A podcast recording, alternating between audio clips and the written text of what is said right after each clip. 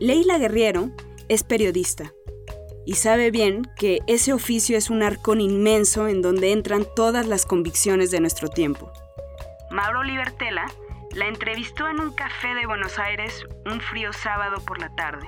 Es una de las escritoras para mi gusto, mejores y más importantes de, la actualidad, de nuestro tiempo en lengua castellana. Debería decir periodista porque Leila Guerriero es una persona que siempre reivindica ese lugar del periodismo podemos percibir cuando la leemos una suerte de microscopía de la palabra, eh, esa sensación que tenemos cuando leemos a algunos escritores de que se han aprendido a leer a sí mismos de un modo como tan obsesivo y tan escandaloso que cada palabra ocupa un lugar en el contexto de la página, del párrafo y luego de la historia total que no podría ocupar otra palabra.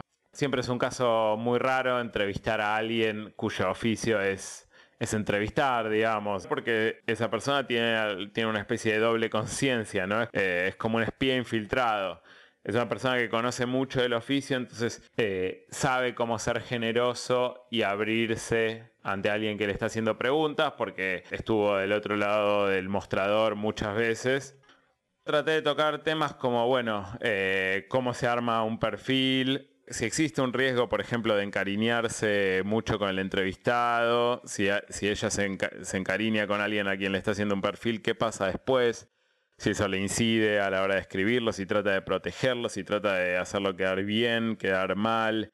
Eh, hablamos de si toda vida es, igualmente retratable. Hablamos también de si hay que mimetizarse o no con, el, con la persona a la que uno está tratando de entrevistar durante mucho tiempo y accediendo a su vida para hacerlo en perfil. Hablamos, bueno, también del estilo, de su escritura. Hablamos también de ella como editora. Y bueno, finalmente, por supuesto, también hablamos un poco de su vida, eh, de cómo se hace para vivir de, de escribir textos de no ficción, eh, hablamos de la relación entre dinero y texto, que es una relación muy compleja y, muy difícil para los escritores.